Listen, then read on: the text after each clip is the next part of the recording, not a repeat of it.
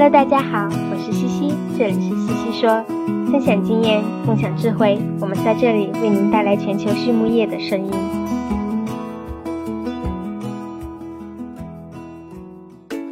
感谢西西说的合作伙伴们：硕腾养好猪、瑞元舒，健康好种猪就用瑞元舒；声纳生物践行科学可持续营养观，深研博纳滋养生命。拉曼动物营养，全球顶尖的酵母和细菌微生态产品生产供应商，润伯特单宁酸制剂领导者。大家好，这里是西西说。昨天呢，我们和秦博士聊到了精准的营养才是最好的免疫。那么今天呢，我们来继续聊一下，展开聊聊他在精准营养的实践中对氨基酸营养、纤维营养、功能性添加剂。配方执行的一些考量与关注点，以及未来几年秦博士希望聚焦在什么方向，在营养师的从业生涯中又有哪些值得他记忆深刻的故事呢？一起来听吧。那氨基酸营养方面呢？秦博士，您刚刚也提到了一些氨基酸平衡，包括您接触这一块非常早了。那目前在这个满足动物呃高的免疫力的这个情况下，有哪些氨基酸是您会？更关注或者比较关注的呢？呃，从呃，我们先说前四个哈，赖氮苏色的这个模式比例上来讲，我觉得含硫氨基酸在家禽领域是要提高一定比例的，就是跟我过去的认知里边相对要高一些。包括现在猪在含硫氨基酸，因为。尽管猪第一线氨基酸是赖氨酸，但是一呃，如果含硫氨基酸总量提高到，因为我们原先的比例大概是五十五左右，那么现在也看到一些最新的研究，比如说在六十到六十二，包括苏氨酸提升到六十五，都能带来呃生长上的一些呃性能的改善，所以这也是我们。呃，看最新的这个研究报告，以及包括那个呃推荐的这种氨基酸模式上，都有不断的更新，在赖氮苏色上的改变。因为含硫氨基酸的增加，它它补偿性的是把赖氨酸作为第一线的，特别是在猪啊，那么它可以在呃，就是我们说屠宰的瘦肉量上、产肉量上，以及屠宰的眼肌面积上是有所改善的。那么，从苏氨酸和就是苏氨酸和含量氨酸都有这个表象。那色氨酸来讲呢，呃，更表现在采食量上的一个提升。就是我们比如说最早那个和猪的赖氨酸的比例的话，大概是十七、十八，现在大家放到十九、二十。那么这个改变呢，是可以提高一定的采食习性的。这是也有一些报道，然后那我们就干脆把这个模式相应的去提高。那最近几年国内的饲料行业，包括玉米豆粕型的日粮越来越压力大的时候，提提倡了多原料甚至低蛋白的这样的一个方案。其实低蛋白降低两到三个点，甚至说更多，有些养殖一条龙的，甚至说更多，前提是你能加多少合成的氨基酸。就是当你降到三个到四个点的时候，可能你的额外添加的氨基酸从原来的四到五种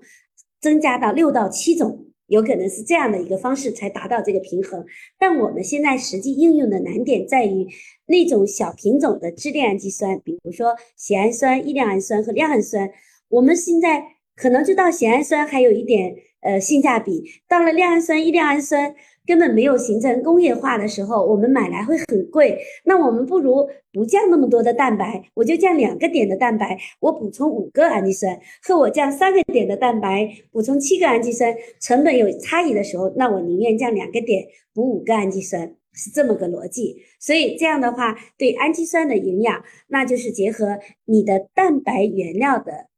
来源。因为你蛋白来源越好，你氨基酸补充就可以少一点。当你蛋白来源比比较差，比如说我们做做一个很低端的水产料，它一样是有二十五个蛋白的时候，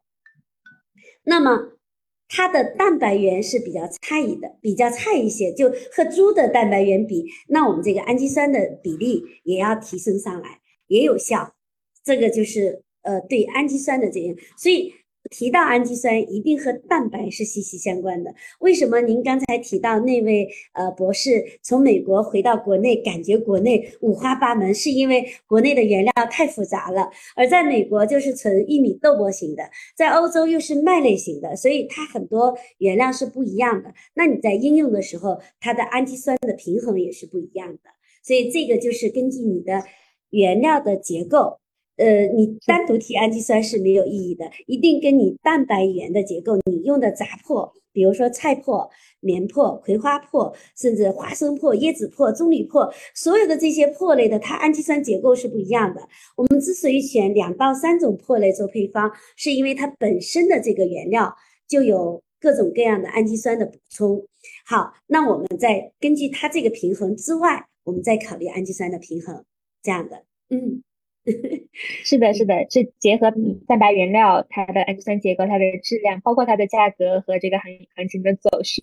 去决定呃怎么去设置氨基酸的平衡。那呃，未来会不会有更多的支链氨基酸的应用呢？如果说他们能够量产，能够性价比高。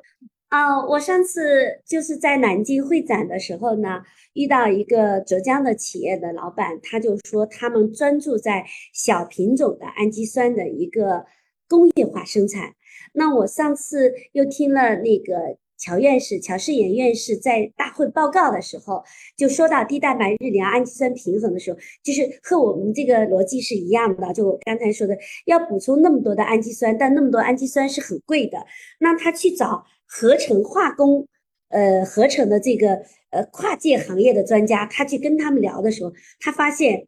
对于他们来讲，可能我们认知里边认为那好难，怎么去降成本，怎么去形成工业化生产，但是对于他们化工合成，他觉得很轻松。那如果这些跨跨界的大咖们把这个理念形成了，那这种跨界的产品。就自然而然出来了。一旦形成工业化生产，它的成本就降低了，那我们应用起来就会很普遍。大家应用的难点在于它还是成本高，就像谷氨酰胺一样的道理。我做的课题是谷氨酰胺，我认为是很有效，但是为什么在饲料业没有应用起来？因为母乳的乳汁里边，母猪的这个乳汁里边含量最多的就是谷氨酰胺，就是因为它太贵了。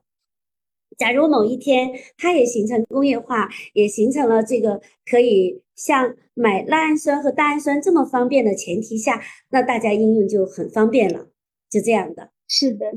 就是要进一步的去加深跨领域的交流，这样子我们以后会来会有更多的资源可以作为我们饲料企业就受益者了嘛，哈，嗯。是的，是的，嗯，秦博士，另外一块大家呃关注的比较多的，尤其在母猪营养上是纤维的应用这一块，您呃有什么样的体会呢？我知道我们一聊就停不下来了，时间都已经呃快到一小时了，嗯，这个 对，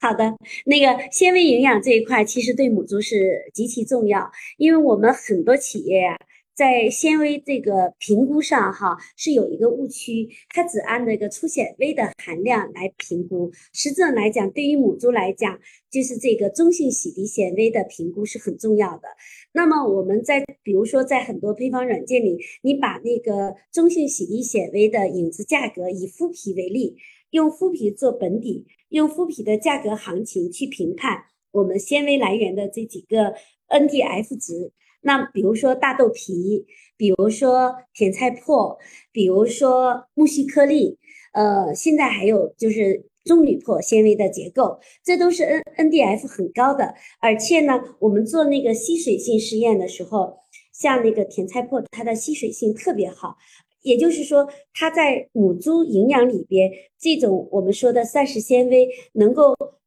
缓解它的便秘，同时它有吸水性，又刺激了胃肠的蠕动，是非常好的。但是大豆皮往往是随着豆粕的行情，经常会有些断货的情况。甜菜粕呢，也有季节性的原因，所以我们就会花很高的价钱，我们是硬性要买这些原料的。那当原原料行情紧张的时候，我们就付出了很多的成本代价，那它又没有性价比了。但我们又要用，所以我们会开发很多新的这种纤维原料。最近，呃，比如说我们了解在两广地方有种甘蔗的甘蔗叶的这种纤维结构，但是我们没有做评估，也准备做一个评估。但我们还有那个就是酿酒啤酒的大麦芽根。也做这一方面的原料的评估，然后也在实际当中的动物实验都可行的话，我们会在多多渠道的这个纤维结构上去做这种。这里前段时间跟我们欧洲的一个专家在交流，欧洲很成熟的就是四大领域的纤维，一个是甜菜粕，一个豆粕，一个大豆皮，一个是那个常用的麸皮，还有一个就是呃那个棕榈粕。他们那个棕榈粕就是很粗放的那个，那个纤维含量比较高，尤其是中性洗涤纤维比较高。其实，在这个领域里边，大家认知的深度不够，慢慢的去认知到了以后呢，包括我们人的营养和这个母猪的营养，其实很很有道理。当我们到了一定年龄，一定要粗纤维多一点，不要把饲料做的那么精，这个有很多的好处。一方面是改善便秘最直观的，一方面。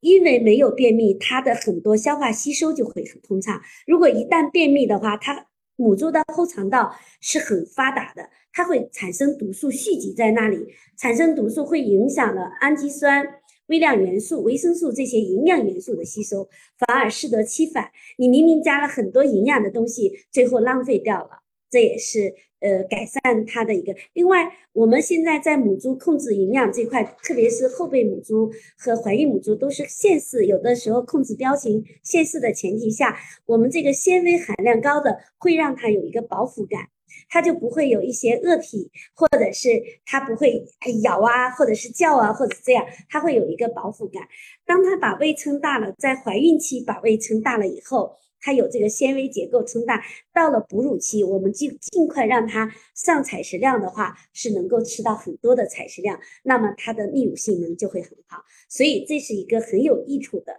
但是，呃，纤维的营养认知可能最近的三五年是被大家很重视了，就是行业里很重视，但是真正应用的时候，难点在于供货渠道和供货的稳定性，包括呃毒素的控制，都是一个难点。但是，呃，还是可以找到的，还是可以继续开发的。嗯，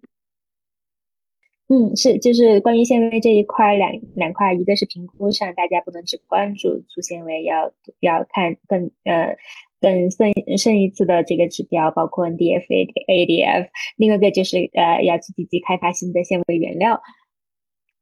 嗯，那那一块其实呃，有的时候纤维这一块都都呃，在人的营养上都当做一个功能性的这种 supplements 在吃了哈。有的时候，对，呃，那在功能性添加剂这一块，我相信这个也是很多很多企业所关注的，就是就从饲料端，你们是如何去看待它在这个精准营养和免疫营养中发挥的作用，然后又是怎么样去评估的？好的，我还是接着呃纤维这个话题说到功能性纤维。目前市场上也有很多功能性纤维，但是呢，呃，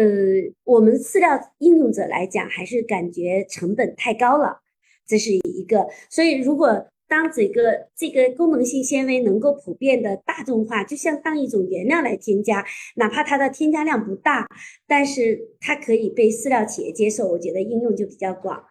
那谈到其他的这些功能性添加剂，就就说到我们这两年的无抗饲料吧。因为在无抗之前呢，大家会把，呃，就是心里很恐慌，会把很多添加剂，只要能够解决腹泻的问题，解决呃肠道健康的问题，我们就罗列的加法。有的时候五六种的组合，因为没有一招是没有一种是一招解决问题的哈，所以但是选在二零二零年的七月去，呃做五抗饲料是有原因的，是因为二零二一八年我们的飞瘟进入了中国，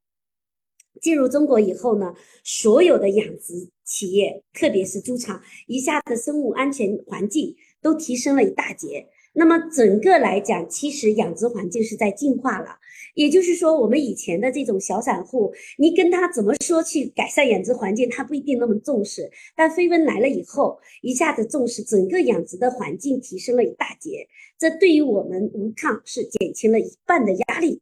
那么好，我们在最初的时候呢，可能会选五到六种的功能性添加剂解决肠道健康。那我现在发展到今天有两年多的经验。我我跟我的团队，就包括我来正大康帝也是这样的提倡，我们开始要做减法了。也就是做出我们可能六到七种，比如说酶制剂、酸化剂、微生态制剂，然后是那个呃植物提取物、中草药，还有什么收敛性，比如说肠道收敛的这样的五六种这样的一个组合。那我们现在呃包括抗菌肽哈，那我们现在可能在这六七种里边，我们会选三到四种做一个组合来做一个应用。我们在因为。在无抗之前的三到五年，正大康帝就已经做了很多的试验的尝试，也就是方案的组合。那么现在未来我们是要做一些减法，从优化组合上，没必要做一个罗列，因为有的时候随着这个养殖环境的提高，随着我们原料的预处理的提升的技术，比如说有膨化技术、有酶解技术、有发酵技术，我们这些原料的处理，那我们的这些功能添加剂。功能性的添加剂就可以起到锦上添花的作用，就 OK 了。就是不要不要说它带来雪中送炭，其实毕竟大的原料还占了百分之九十几，还是在原料处理这个技术上，包括我们的生产工艺的调制上。都在改变这个技术，那真的是功能性添加剂起到的就是优化和组合。我们做做减法，做三到四种的优化组合，保证肠道的健康，保证动物的这个正常的一个生长性能就 OK 了。我们是这样的一个理念，嗯，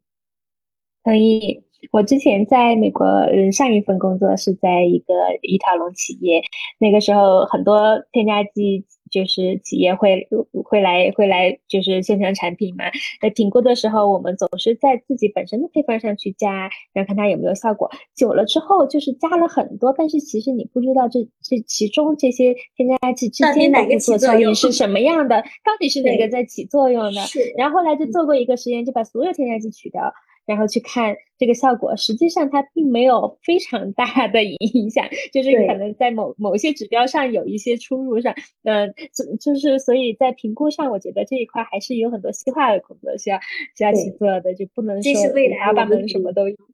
对未来努力的方向，因为现在确实是市面上的添加剂产品是特别多，我们要有一个甄别和筛选，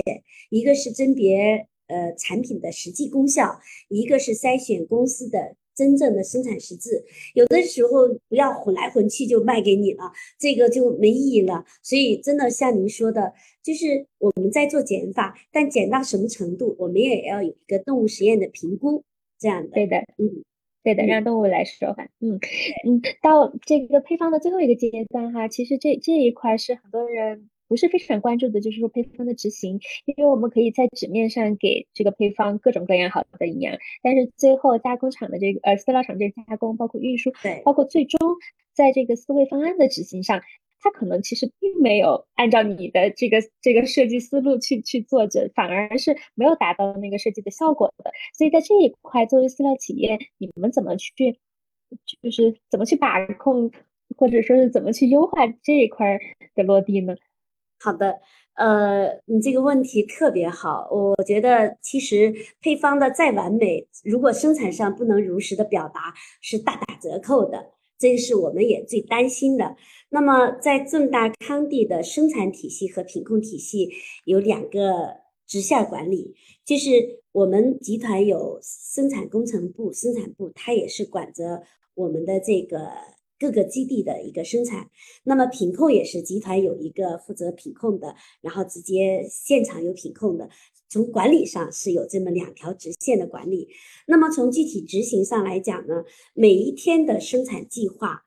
它会出来一个生产执行配方的准确率的报表。我们所有都上 SAP 系统的，就是每一天，他比如说今天下达计划三百吨，他生产了多少，实际多少吨，然后这个误差有多大，实际生产出来的产品的蛋白这些常规的指标一扫，就跟那个我们理论值，比如说我理论值十六个蛋白，我实测出来十六点二还是十六点三，我们都有，都有这样的比对，就是从品控体系的。监控到生产体重，它俩是相互之间的互相印证，你做的对与否，这是我们的这两个体系的，也叫强大性，也叫是执行力上嘛。我我是感觉哈，就是在生产一线的这个品控和生产一线的呃工人，在执行层面上，因为我们的产品太多了，有预混料基地，有全加料基地，在我们执行这个过程当中，这个准确率达达标率还是蛮高的。这对于我们做配方来讲就放心很多，没有万无一失的时候，也会有小瑕疵，他马上就会从实际的那个检测指标上就发现他做错了，那马上就可以重新返工。这就是我们的一个，我觉得两个比较保证的体系。所以有了这两个体系的保证，基本上我们的销售队伍。销售出去的饲料不怎么担心，就是在产品质量啊，或者是档次上有什么差异，他只是担心，呃，可能这一批，呃。硬度硬一点，下一批环膜旧了有粉一点，可能会担心这些物理性状上的，质量性状上不会有担心，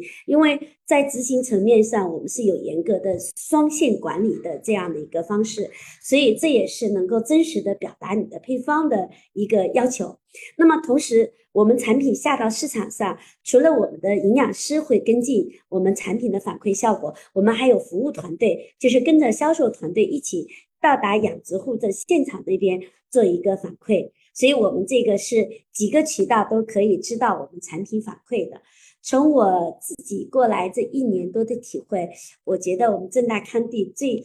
嗯，最值得，呃，就是叫什么？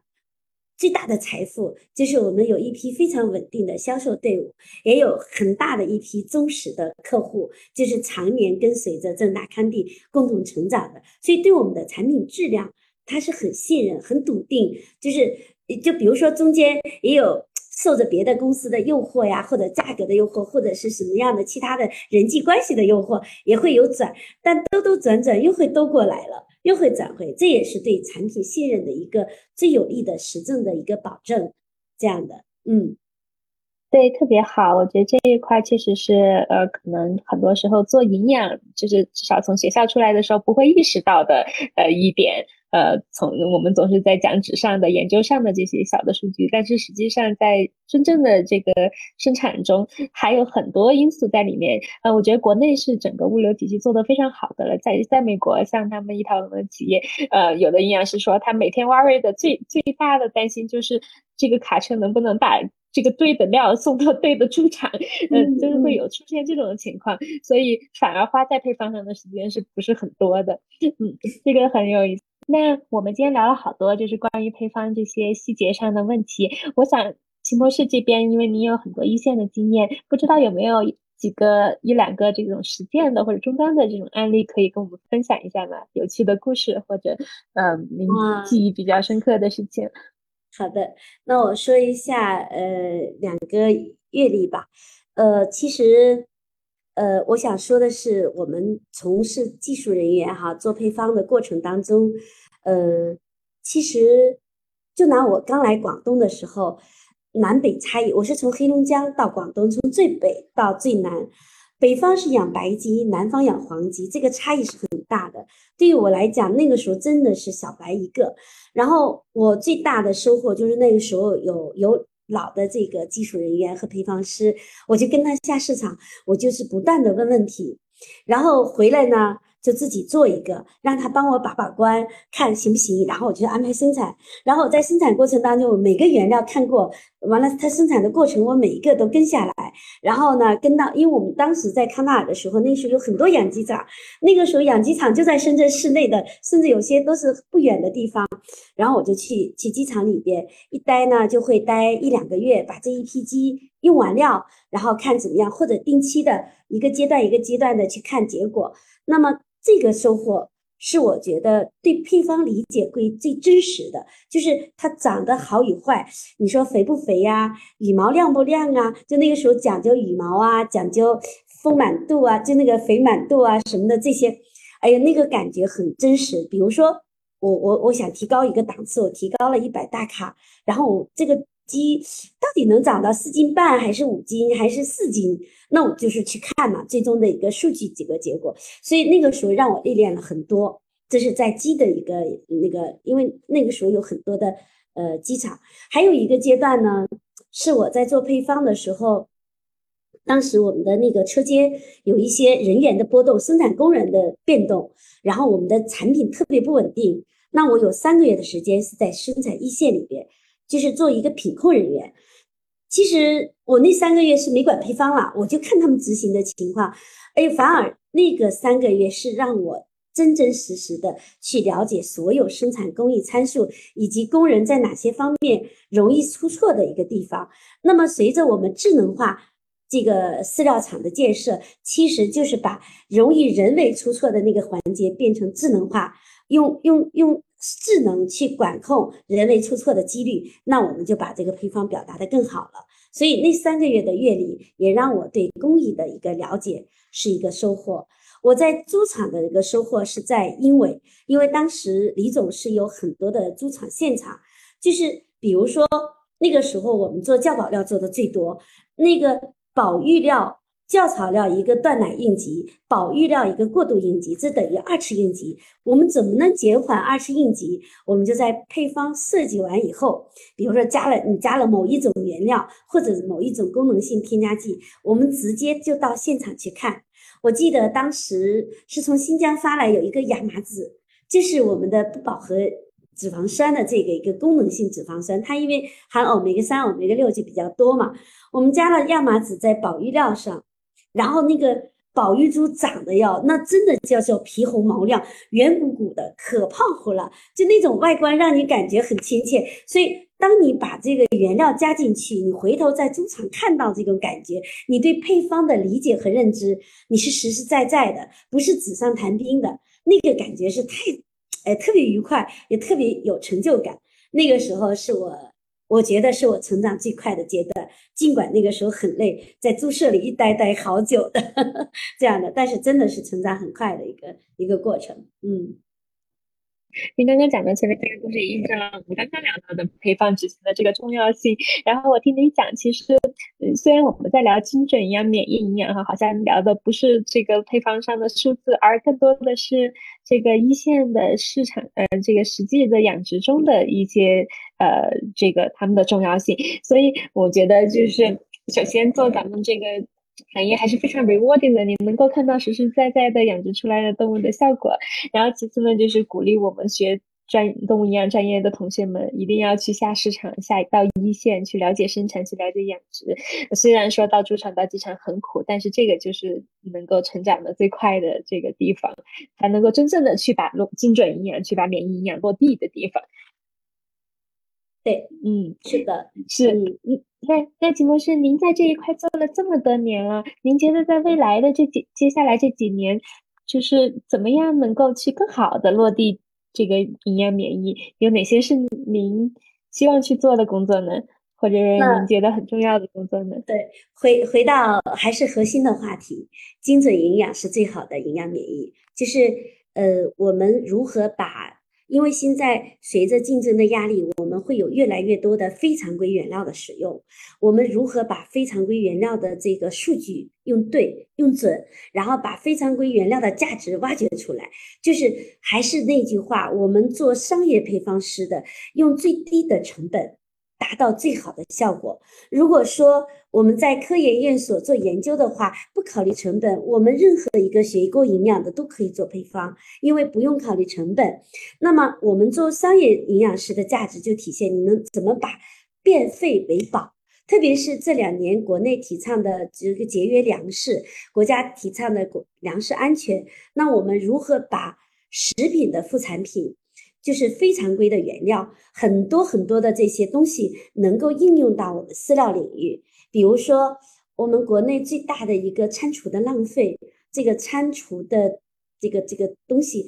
以前是呃没纳入合规的，现在可能有资质的就可以纳入合规。但我们怎么把它利用好？这个指标变化是很大的，我们也要去好好的评估，把这个数字做准。那么其他的这些粮食加工的副产品，就是我们常用的这些。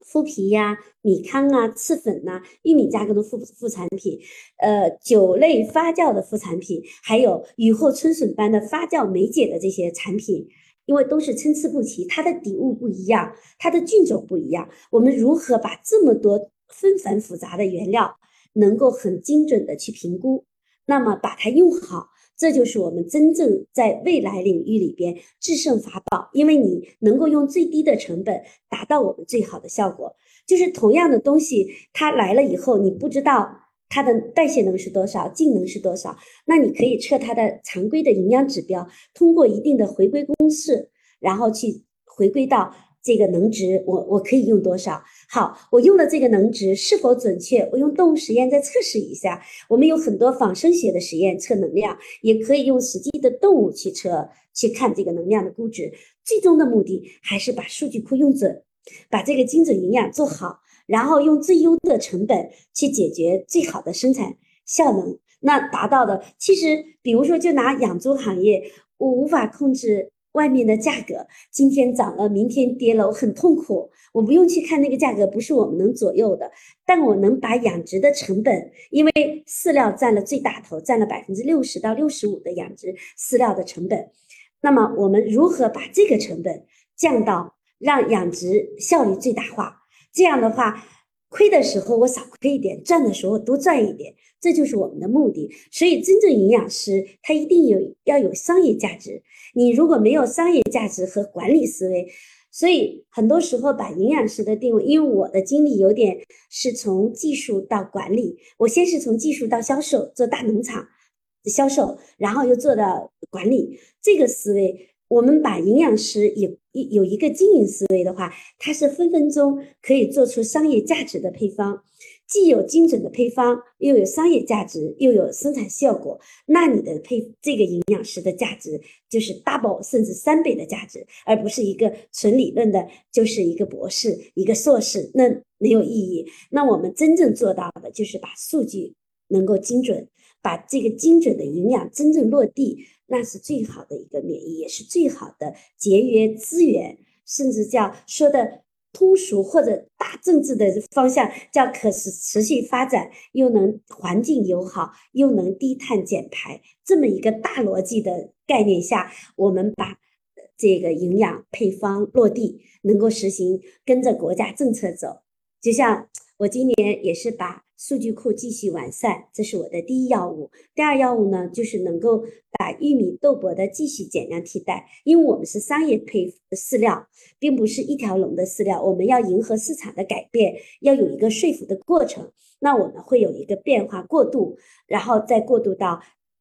这个减量替代的方案。这两年也做了很多的这方面的工作，但是还不够。如果和一条龙的像牧原和温氏这样的企业来比，我们远远不够这个跨度。那我们还要继续向优秀的企业去学习、去交流。我们今天就有一个营养团队和兽医团队去温氏做交流了，所以我觉得会带来。我们一直总裁也提倡我们正大康帝的文化叫走出去，请进来的文化。因为在这个知识的领域里，不管是营养知识，还是兽医知识，还是养殖知识，包括管理上的知识，都是有很多很多可以借鉴的和学习的。所以聚焦到我们营养师这个角色，或者是配方师这个角色，我们一定要有商业的价值。这个价值体现就是我们要有商业的思维，然后能把这个变废为宝。我记得老一辈动物营养专家，我们那个硕士导师韩先生就是给我们提倡的。就那个年代，包括许正英教授，